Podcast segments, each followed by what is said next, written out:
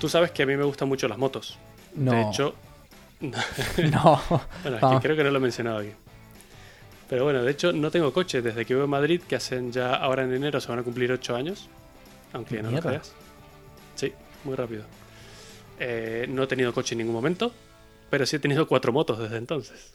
Te cagas. Entonces, sí, exactamente. Y también sabes que me gusta mucho la tecnología y los coches eléctricos y todo lo que sean avances, ¿no? Sí. Entonces, de lo que te quiero hablar hoy es de una combinación de ambas cosas. Vamos a combinar tecnología con motos. Muy y bien. salen de ahí motos eléctricas, ¿vale? Mierda, yo pensé que salían Transformers. De eso. Perdón. Todavía no estamos ahí, pero eso es por un poquito más adelante. Vale. Y, y ha salido el tema porque ayer empecé a ver el último documental de Iwan McGregor con Charlie Borman. Que, sabe, a ver, todo el mundo sabe quién es Iwan McGregor, Sí. aunque no le suene el nombre. Efectivamente. Iwan McGregor es, Es, Ana- ¿Quién eh, es Obi-Wan Kenobi, por favor. es Obi-Wan Kenobi en, en La Guerra de las Galaxias. De hecho, Y bueno, hay muchísimas otras películas, claro. claro, de hecho te- aquí tendrías que poner lo de Hello there. sí. General Kenobi. Perdón.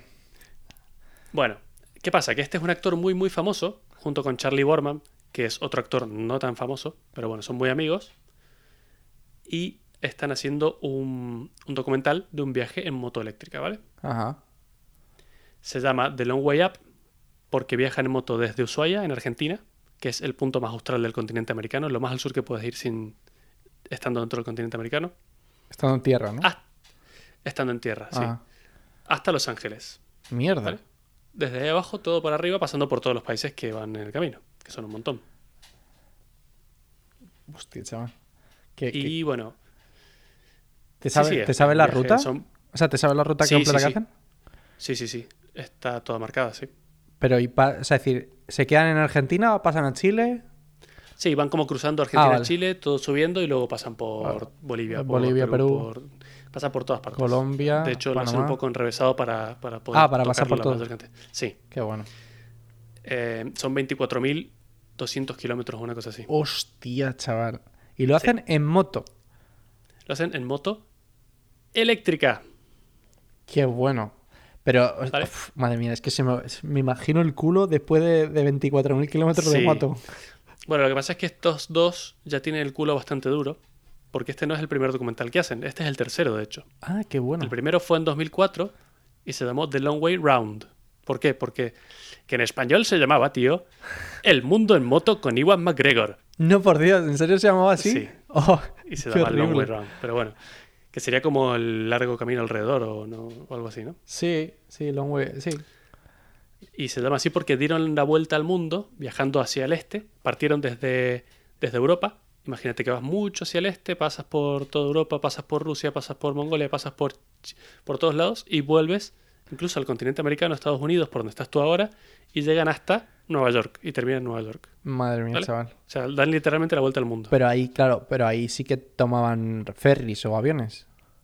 Sí, exacto. Bueno, ferries. Ferries, Ferries. vale. Sí, exactamente. Eh, hay una historia curiosa aquí. Esto fue en 2004, ¿vale? Ajá. Eh, Él ya era absurdamente famoso.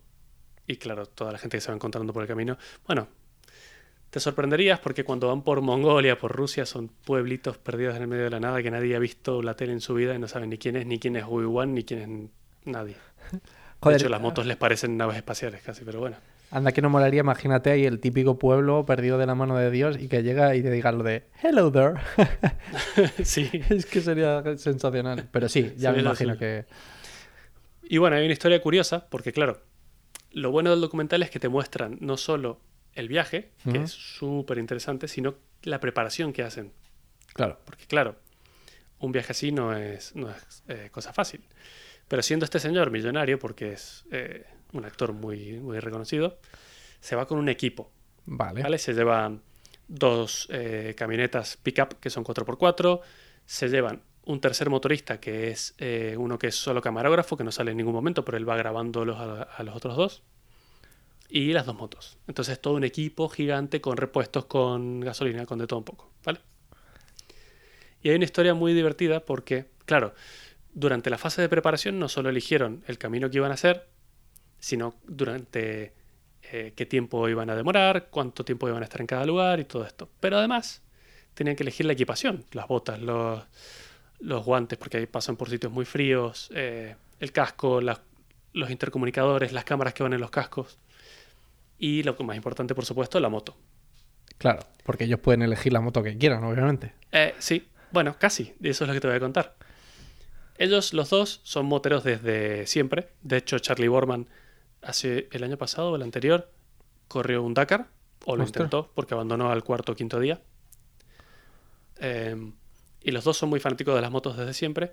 Y su marca preferida era KTM. ¿Vale? Pero en 2004 KTM era una empresa austríaca muy pequeñita, que no tenía mucho dinero, y estaban recién empezando. Entonces fueron estos y les dijeron, hola, dame dos motos de las mejores que tengas gratis. Ostras. Y KTM les dijo, no, no, pero no, no hay manera. Primero que no sé si lo puedo pagar. Y segundo que si la cagáis, me hacéis quedar mal. Entonces no. Qué Entonces locura. estos se- claro, se pusieron súper tristes, se quedaron como desilusionados con KTM y se fueron a BMW. Y BMW les dijo, toma tus dos motos. Obviamente, claro. BMW dijo Exacto. alegría. No, eran tres, perdón, porque una es para el camarógrafo. Son ellos dos y el camarógrafo. Eran tres. De ahí en adelante grabaron el documental. Buenísimo, es un éxito rotundo. A cualquier motero que le preguntes conoce el documental. Las ventas de la BMW que usaron ellos para viajar se dispararon absurdamente. Al señor de KTM que tomó la decisión de que no iba a dar las motos, lo despidieron, por supuesto. Obvio. Y estará encerrado llorando en el baño de su casa en este momento porque, claro, podría haber disparado las ventas de la KTM muchísimo. Sin contar, y lo siento a los dueños de las BMW, que para mí las KTM son mejor, por supuesto. Ah, vale, vale. Las BMW se rompen 29 veces durante todo el viaje, se les parte el chasis, eh, pa- pasan un montón de cosas. Recomiendo muchísimo que veáis todos los documentales, son tres, eh, porque es muy, muy, muy interesante todo lo que pasa. Ese fue el de 2004 Vale. Les gustó la historia. Y el segundo fue en 2007. Y se llamó The Long Way Down. Porque viajan desde Escocia, Vale. que es, de- que es su, su ciudad natal, hasta Sudáfrica. Mierda. Sí, también en moto, en las mismas BMW. Que claro, ya habían pactado todo con ellos, todo listo. Eh, ¿Qué clase? ¿Cuántos kilómetros hay en ese? No sé si lo sabes. Ah, eh, eh, voy a dejar ahí las notas de Wikipedia. Puf, es que se tiene que ser una locura, ¿eh? Pero a ver si lo puedo mirar. Es que, esto, imaginaros ese viaje que empiezas en Escocia, bajarás hasta Londres, pasando por el, el Canal de la Mancha, Francia, España. Marruecos, eh, Libia. eh, es que, es decir, Sí. bueno, ya no sé por dónde pasarían, porque claro, me imagino que intentarían evitar los conflictos armados, pero. eh, Tal cual. No, no lo pone aquí en Wikipedia, pero, pero bueno, sí, son muchos kilómetros. Es que son fácil los mismos que prácticamente que ahora mismo, los 24.000 Sí, kilómetros. puede ser, puede ser, sí, tranquilamente. Pero es que además lo que te digo, no hacen líneas rectas. Ellos van porque ah, quiero conocer ya que estoy, me voy, me desvío y me voy a, a este lugar. Madre mía, Entonces, bueno, qué eh, locura. también muy bonito todo, eh, un documental muy bueno y bastante mejor, con más calidad que el primero, ¿vale? Este fue en 2007. Y ahora, muchísimos años después, en el año pasado, justo en 2019, eh, grabaron este último que te digo, que es el Long Way Up, que es desde Ushuaia hasta Los Ángeles. Y lo han hecho, claro, han dicho, vale, pero esta vez queremos ser más conscientes con el ecosistema y además fanáticos de las motos quieren probar nueva tecnología, dijimos, dijeron, vale, queremos hacerlo en motos eléctricas. Buah, Y aquí empiezan los, el tema. ¿Por qué? Porque claro, las motos eléctricas, tanto como los coches, son muy nuevas, son un concepto muy nuevo. Y si bien los coches ya están bastante más avanzados, porque Tesla tiene los suyos, que ya están bien avanzados, y hay otras marcas como, no sé, como Renault o, Nissan. o BMW, Con el Sí. Nissan Leaf, sí, tiene, hay Sí, muchísimas sí, marcas Nissan. ya con. tienen coches muy avanzados, pero en las motos no es así. No hay ninguna marca que esté tan avanzada. Y no me extraña, claro. Sí, yo el mayor problema que le veo es dónde, dónde tiene el hueco, ¿no? Para poner todas las baterías. Claro, exactamente. Entonces, bueno, estuvieron probando varias marcas. Entre ellas eh, hay una que es, es- sería el equivalente a Tesla, que se llama Zero Motorcycles, pero es una moto pequeñita y no es gran cosa. Entonces, durante la búsqueda, se enteraron de que Harley Davidson estaba terminando un prototipo de moto Qué puto loco. eléctrica. Buah. Sí. O sea, han vendido ya Harley Davidson, ha vendido ya todas, ¿no? O sea, en Claro, preventa. exactamente. Entonces, claro, además lo raro es que Harley Davidson haga motos eléctricas, cuando Harley Davidson es famosa por el ruidaco que hacen con los motores. Espero que le pongan bueno. música o algo, ¿sabes? En plan rock Sí. and roll ahí, en plan o algo así, ¿sabes? Para, para compensar. Sí, pero bueno, ¿sabes cuál es el problema? Que cuando empezaron a grabar estos, las motos no estaban a la venta, era un prototipo, no había ni una dando, vueltas por la calle, no existían. O sea que, Nadie las había probado. o sea que hablaron con, con Harley Davidson ahí en plan rollo, oye, ¿nos dejas los prototipos? ¿Por, por qué no nos dejas un- por qué no nos haces unas motos solo para nosotros para que Mierda. podamos hacer esto? Los de Harley Davidson estuvieron trabajando, lo muestran todo en el documental, que también lo recomiendo muchísimo porque está súper bien. Estuvieron trabajando en hacer las motos, incluso son motos de carretera las que, las que tenía las Harley eléctricas, y ellos las han adaptado para ellos dos para que sean motos de viaje, ¿vale? Para ir por carreteras que no sean asfaltadas, por si se cae la moto, para llevar maletas, para llevar un, eh, un cubrecárter por si, por si hay una piedra debajo, para bueno, una pantalla para el viento. O sea, la- las, las adaptaron para ellos, solo para ellos. Buah. Qué pasada de tíos, macho, claro. Exactamente. Es un modelo de moto que se llama Livewire, que todavía no estaba a la venta, por como te dije, pero ahora ya sí está a la venta. ¿sí? Porque, claro, las tenían pensadas para sacarlas en, en 2020 y eso fue 2019. Ya. ¿Cuánto Y, vale? bueno, el- ahí está. Eh, Es muy bonita. Ahí te dejo una foto para que la veas. Eh, no se ve especialmente rara porque, claro, el los motores eléctricos son mucho más pequeños, pero la batería ocupa todo el espacio restante. Y si te sobran 34.000 euros, ¡Uch! Te la puedes comprar. Mierda, chaval, pero si es que. es muchísimo dinero, ¿eh? Por curiosidad, ¿sabes cuánto pesa la moto? A mí es la que, la que más, más me fascina, la verdad. De, ¿Más te fascina de que de las que conoces en general en el mundo? No, porque, o sea, yo sé que las, eh, las motos de competición, o sea, es decir, no se, eh, no se pueden poner de, o sea, no las puede poner de pie una persona prácticamente, porque sé que pesan muchísimo. Claro. O sea, o sea, si no me equivoco, pueden estar entre los 400 500 kilos fácil, más o menos. Eh, no, no, no, no. La mía, que es muy, muy pesada, Sí. es una KTM 1190, por si alguien es curioso, pesa 260 kilos. Ah, vale. Pero y, el- Y esta pesa ¿Esta? 249. Oh, muy poco, o sea, muy poquito comparado. No está mal. Claro, porque lo que quitarías de motor en la mía, Claro, sí, se al final a esta en batería y está más o menos equilibrado. Está muy bien. Yo pensé que pensaría muchísimo más por el hecho de tener que, que llevar tanta batería. Pero claro, Claro, pero es que quitas casi todo el motor. sí, vale, pero entonces ahora es, y con este peso, que es muy parecido a una moto original, Sí. a una, perdón, una moto de combustión, no una moto original, eh, a- que, claro, ¿cuán- ¿qué es la autonomía que tiene? ¿Cuál es la autonomía que tiene? Bueno, aquí viene el problema más grande, eh, del que vamos a hablar de- luego en, en detalle, pero son 160 kilómetros con una carga. Mierda, pero eso no es nada. Y esta es la que más hacía de todas las que probaron, para que te hagas una idea. Eh, Y por curiosidad, Si ¿dicen cuántos días? un buen enchufe con buena, con buena corriente, no puedes enchufarte a un panel solar. Un buen enchufe, 8 horas en cargarse. Ouch. ¿Cuántos días les tomó el viaje? La verdad es que voy por el capítulo 3, todavía no he terminado de verlo, pero se van retrasando más de lo que esperaban, por supuesto. Claro. Y hay otra serie de problemas de las que te voy a contar un poquito más adelante, ¿vale? Vale, dale ahí. Pero antes de entrar en esos detalles, quiero contarte lo que han hecho los del equipo de apoyo. Porque te dije también que esta gente no va sola. Van con un equipo de apoyo, con dos pickups, y esta vez se llevaron una furgoneta más. eh, Con con- baterías. Con, repuestos, con... llevan generadores. Oh, madre mía.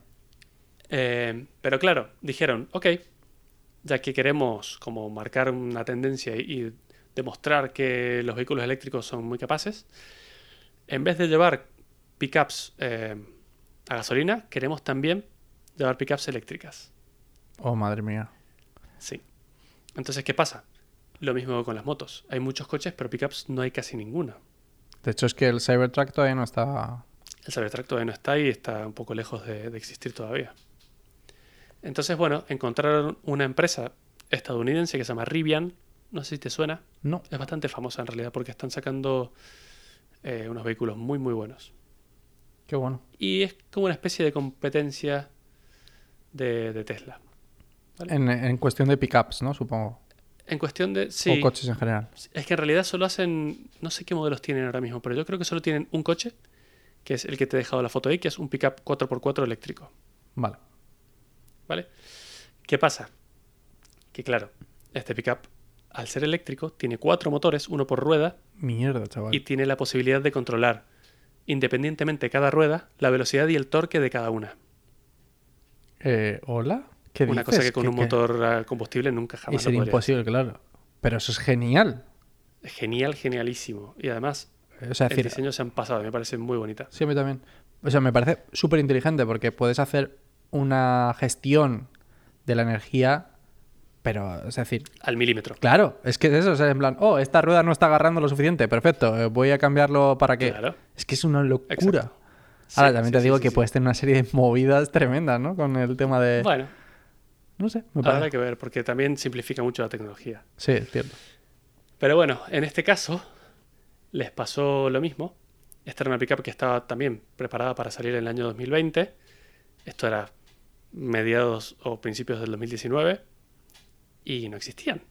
Pero claro, a estos de Rivian les gustó tanto la idea y es que además ya te he dicho que este es el tercer documental, ya es muy famoso. Iba a ser, de hecho, cuando fueron a, a preguntar a Rivian les dijeron, ah, pero es que nosotros seríamos el primer vehículo eléctrico en hacer todo este camino desde el sur del, del eh, continente hasta Los Ángeles. Claro, Entonces dijeron, ok, lo vamos a hacer. obvio. Entonces, no solo, claro, lo que pasa es que estaban preocupados porque hay lugares muy remotos. La Patagonia tiene miles de kilómetros en los que no hay una casa. O sea, imagínate. Como para Mucho tener menos una un cargador de coches eléctricos, claro. Un supercharger Entonces- ahí, ahí en mitad de la nada. ¿sí? Claro, exacto. Entonces quisieron, los de Rivian dijeron, no solo os vamos a dar los dos pickups, sino que vamos a ir y vamos a instalar durante todo el recorrido 150 cargadores desde Ushuaia hasta Los Ángeles, antes de que lleguéis vosotros. Hostias. Y lo hicieron, ¿eh? Qué bueno, ¿no? Entonces, claro, la ruta que tenían ellos diseñada, un poco la adaptaron a, a donde vayan a haber cargadores. Estas pickups sí que hacen bastante más. Hacen 340 kilómetros con bien. una carga. Y además tiene una cosa que me gusta mucho, que tiene un modo que si te quedas sin carga y pasa un camión, por ejemplo, le puedes pedir que te lleve y mientras te va llevando vas cargando. Ah, porque te va arrastrando. Claro, te va Ah, arrastrando. qué te va- genial. Y con una hora de que te arrastren, cargas la mitad de la batería del, del coche. Ya tienes para hacer 100, 120 kilómetros más. De 170 kilómetros más. Eso es genial. Buenísima, buenísima cosa. Pero claro, eh, no existían todavía. Entonces dijeron, ok, te prometemos que las vamos a tener. Joder. Resulta que van, en el documental lo muestran, van a la fábrica de Rivian una semana antes de salir con todos los barcos y todas las cosas que tenían que enviar a, a la Patagonia. Le dicen que no está. Pero es que estaba la, estaba la pickup solo la carcasa. O sea, no tenían. Oh, imagínate solo la carcasa. No tenía ni cristales, ni motor, ni ruedas, ni, no tenía nada, ni luces, nada. Solo el metal. Perfecto. Y estos El se agarraban la cabeza. Decían, no, pero ¿cómo puede ser? Si falta una semana. Y los de Rivian, "Ch, no te preocupes, los vamos a terminar. Y efectivamente lo terminaron. Las Bueno. terminaron, llegaron a la Patagonia a tiempo. Es muy loco porque por fuera son muy bonitas, pero por dentro es todo un prototipo y tiene Cables switches, papeles pegados que dicen esto hace esto, unos botones muy caseros, todo muy... Hostia, qué loco. Ya quiero Sí, ver el sí, sí, documental solamente por eso, ¿eh? Está muy, muy bien. ¿eh? Eh, y bueno, ahora te voy a contar un poco de las, las dificultades con las que se encontraron, porque claro, ya las dificultades de un viaje de este estilo no son pocas como para además hacerlo en vehículos eléctricos, que ya tienen su propio set de dificultades. Sí, eso te iba a decir. Digo, O sea- a ver, con un, con un coche normal, o sea, con un coche de combustión o una moto de combustión, yo supongo que no tendrías tantísimos problemas, porque supongo que en cuanto salgas de la Patagonia ya no hay que preocuparse de prácticamente nada. Claro, lo que pasa es que el viaje de la Patagonia son muchos kilómetros en los que hay mucho viento. Ahí en el propio documental les dicen que el viento ha dado vuelta a coches, Claro. Literalmente, para que te hagas una idea del viento que hay. Uf. Eh, y hace una temperatura muy, muy baja. Para ir en moto es, es horrible. O sea, lo tiene que haber pasado mal ahí, estoy segurísimo. De hecho, se van quejando de que lo han pasado mal. no me extraña. Es mucho, mucho frío. ¿Cómo, se, ¿Cómo se llama? Que siempre se me olvida el, el cabo justamente de, de- el pico que tiene el continente. Tierra del Fuego. Eso, Tierra de Fuego. Nunca no me Tierra sale. del Fuego, sí. Se llama así porque, por lo visto, los nativos de ahí, como hace tanto frío, hacían mucho fuego y cuando pasaban los mercantes en barcos se veía muchos fueguitos pequeños. Por eso Tierra del Fuego. Pero es que no me extraña que hacer un frío allí. sí, mucho. Ah, bueno, y aquí, claro, las dificultades son sobre todo las que te digo de no solo de temperatura para ir en moto, sino que además van en motos eléctricas que hacen 160 kilómetros, como mucho, en un buen caso. Si tienes viento de frente, Buah, te quedas tirado prácticamente. te baja a la mitad de esa autonomía. ¿Y el frío? Supongo que también, ¿no? Y el frío, que es algo que te voy a comentar ahora, y las baterías no son muy buenos amigos. Eso es lo que te iba a decir, claro. Si ya pasa con un Entonces, móvil. claro, tal cual. Entonces, bueno, esto a lo, que, a lo que me lleva es a contarte las diferencias principales entre las motos eléctricas y las de combustible, ¿vale? Porque, claro, tiene cosas muy ventajosas y cosas que, que, no, que no son muy buenas. Para empezar, el motor, por supuesto. Y el que para mí es más importante y por el que más espero que llegue en cuanto antes, es el mantenimiento. Claro. Por ejemplo, mi moto anterior, la que vendí hace muy poco, era una Honda CRF 450, que es una moto de enduro, pero está pensada para, eh, para dar mucha potencia y mucho torque y mucho todo, pero es muy explosiva y eso se traduce en el motor a un mantenimiento altísimo. Cada mil kilómetros yo tenía que cambiar el aceite, cambiar los filtros de aceite. Madre mía. Sí. Y mil kilómetros es muy poquito. Mil kilómetros. rápido, sobre todo. Mil kilómetros En un rally de los esto. que hago son 360 kilómetros solo el rally. Claro. Más lo que te tengas que ir hasta donde está el rally, ¿sabes? Es que es. Sí. Ridículo. No, bueno, generalmente en los rallies voy en, en un remolque con un amigo porque si no, primero que es muy incómoda esa moto para eso y segundo que, que no, es una moto para meterle muchos kilómetros. Eh, y claro, ese, ese motor, bueno, el tamaño de un motor a combustión es mucho más grande por cómo funciona, para empezar. Un motor eléctrico es mucho más pequeño y tendría más fuerza y más torque que un motor eh, a combustión. Y torque instantáneo, además, que no tienes que esperar a que levante revoluciones para que te entregue el par. Directamente desde cualquier velocidad ya sale. Y la diferencia es muy grande, que es lo que te digo, es en el desgaste. Para que te hagas una idea, en un motor a combustión estándar hay un poco más de 2.000 piezas móviles. Joder.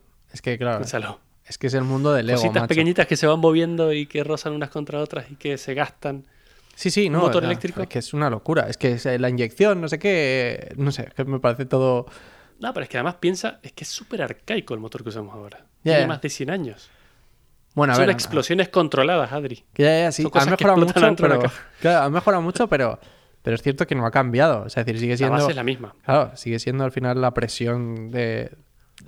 Es que la que ejerce y ya está, y se acabó, es que no tiene más. Exactamente. Muy loco. Exactamente. Pero es que además piensa en el embrague, que Claro, ya en porque- sí es un mecanismo súper complejo de los discos que van. Cambiándose, Es- es sí, sí, cambia.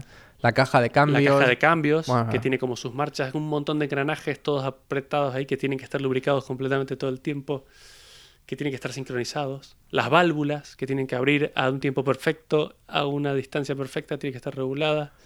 A mí, Los me, pistones que se gastan hay que cambiarlos. a mí me sorprende que duren tantísimo, te lo digo en serio. Sí, a mí también. a mí también. Sabiendo cómo funciona. Claro, o sea, tipo, si tú ves, a ver, o sea, para, no sé si tienen, si tendrás por ahí algún diagrama de estos de lo típico de que parten un motor por la mitad y se ve cómo funciona, pero es que es muy loco que eso esté de manera constante funcionando en tu coche. Que funcione no- más de tres minutos. Exacto, seguidos, y que no y que no se parta ninguna de las piezas aquí dentro. Es que es muy. Bueno, ahí es donde se notan los 100 años de evolución, claro. claro. Pero Sí. la base es la misma. Y bueno, después, carburador, inyectores, de, bueno, depende del tipo de moto que tengas. Filtros, filtros de aire, filtros de aceite, filtros de combustible que tienes que estar cambiando constantemente. Para que te hagas una idea, te he dicho que un motor a combustión tiene más de 2.000 piezas móviles, un motor eléctrico, eléctrico tiene menos de 20. Va, es que claro. A ver, pero porque no funcionan de la misma manera, claro. No funcionan de la misma manera, pero es que además te olvidas del mantenimiento para siempre. Ya. O sea, es que directamente no se rompen nunca y cuando se rompen lo tiras y pones otro nuevo, que es muy barato. Y ya está. O sea, al final, si no me equivoco, es una bobina muy grande que es Imanes. imanes y Sí. ya está, no tiene más, ¿no? Porque de hecho las Y un- únicas piezas que tienes es el, el eje que tienes y que es Sí, el que hace girar. Exactamente. Ya está. Sí. Y ya está, se acabó. Es que no tiene más. Ya Bueno, si es que al final, o sea, es decir, el típico motorcillo que habremos visto todos en, en los juguetes, ¿no? Este que era así como. Es que es Sí, muy tonto, el es que no tiene más. Es que. Claro, tú lo has visto por dentro y no es más que eso. mm, Y bueno, y aquí esa es, la comparativa de los motores. Pero luego tenemos baterías versus combustible, ¿vale? Y aquí hay muchas, muchas cosas. ¿Qué pasa? Que las baterías son muy pesadas. Entonces, lo que te ahorras de tamaño de motor, te lo gastas en tamaño y peso de batería, porque son enormes, pesan mucho, son muy poco eficientes en, en este punto. Sí que van mejorando año a año, por suerte, pero siguen siendo muy poco eficientes. Em, el tiempo de carga.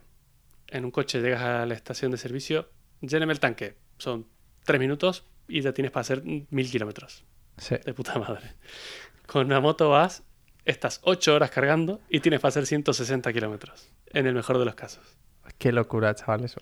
Bueno, es muy jodido. Es que imagínate que el Tesla es lo mejor que hay ahora mismo y después de 20 minutos podrás hacer, con suerte, 200 kilómetros. Sí, Que no está nada mal, ¿eh? Pero- no está mal, pero es que tampoco sirve para este tipo de, tareas. Yo sé que en el futuro vamos a ir mejorando en este aspecto, ¿vale?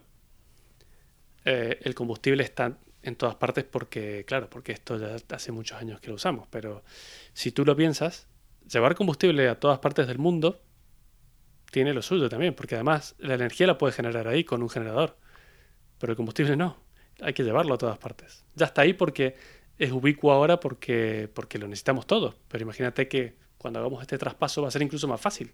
Sí.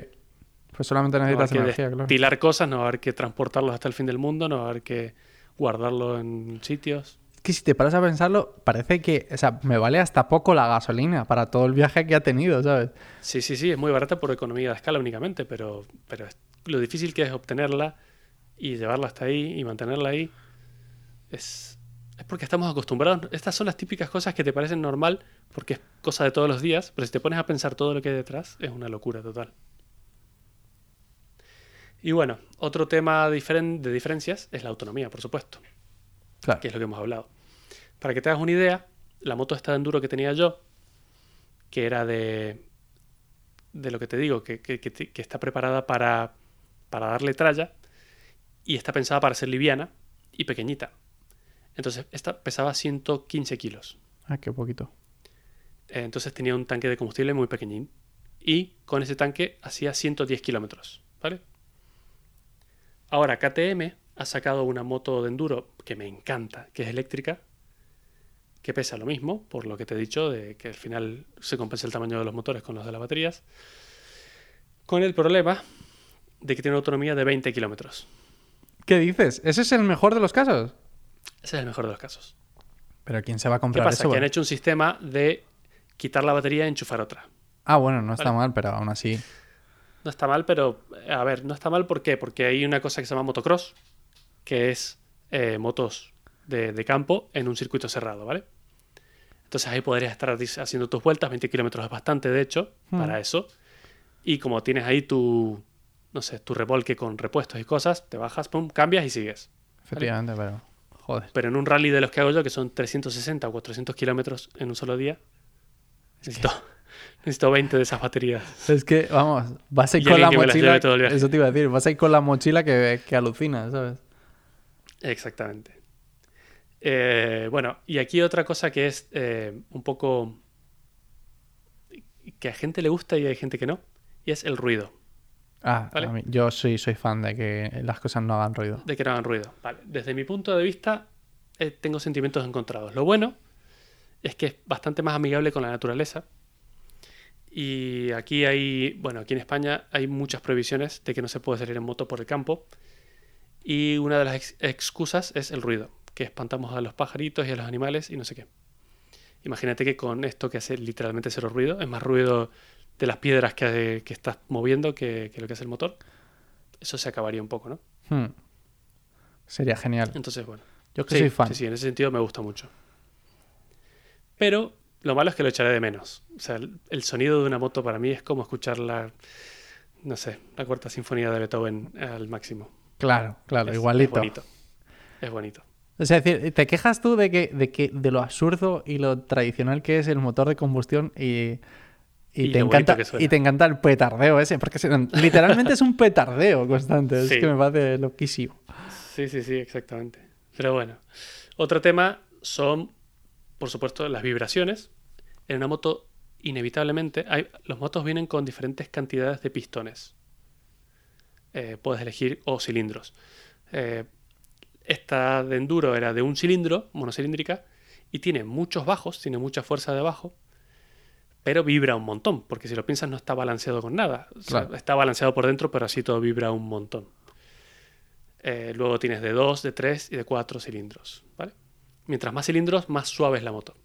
Claro. Pero así todo, todas vibran cuando aceleras. Pues, piénsalo, son cosas que se están moviendo dentro del motor.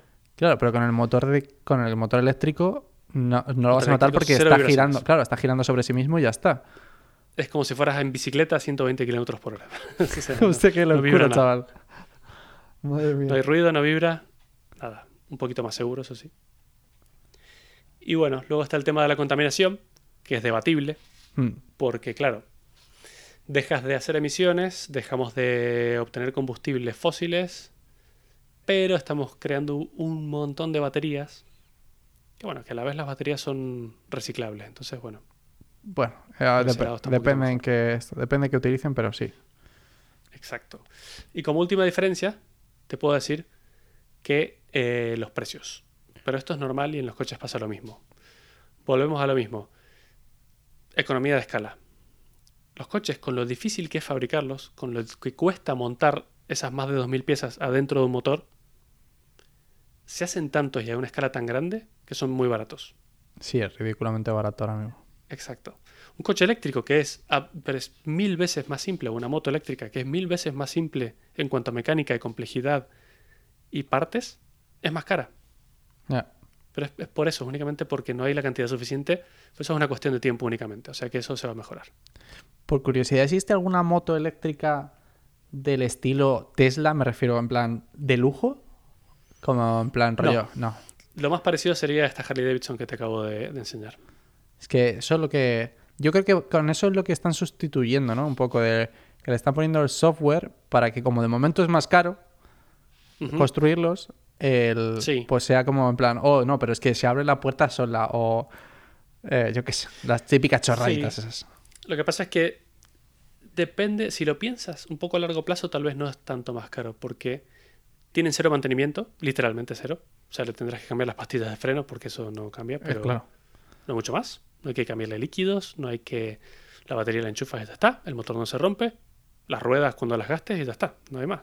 Y de hecho, las baterías Y luego- ni siquiera, ¿no? Porque no son tuyas en principio, o sea, que las puedes pedir que te las cambien y. Sí, también. Pero claro, eh, además la electricidad es mucho más barata que el combustible. Entonces, a la larga, tal vez te termine saliendo un poco más barato. Te digo que estos dos, eh, Iwan McGregor y Charlie Gorman, son fan de las motos, como te he dicho. Se subieron a estas y se han quedado enamorados. Desde el primer momento dicen, es lo mejor en lo que me he montado.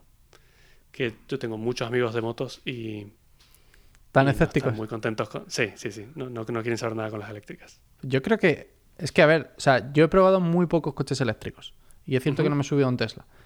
Pero la sensación de tú apretar el acelerador y da igual que vayas a eh, 5 kilómetros por hora que a 100 kilómetros por hora, que tú apretas el acelerador y el coche sale disparado, esa sensación de, de control es súper Sí. buena.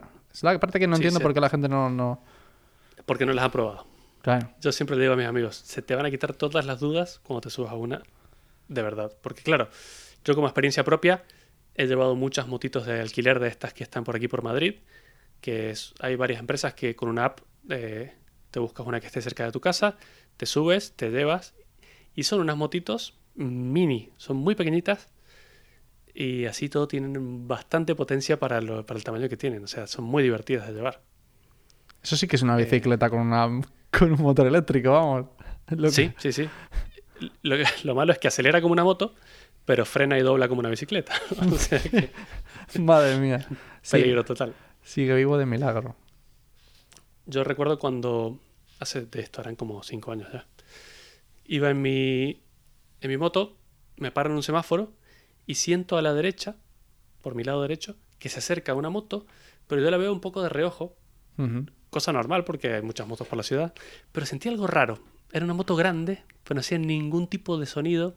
Digo, ¿qué está pasando? Y cuando la miro, era una moto eléctrica. Entonces, que bueno, me quedo mirándola. Y esperando el semáforo, le digo al, al chico que estaba al lado mío, qué buena tu moto. Y me mira y me dice, te la cambio.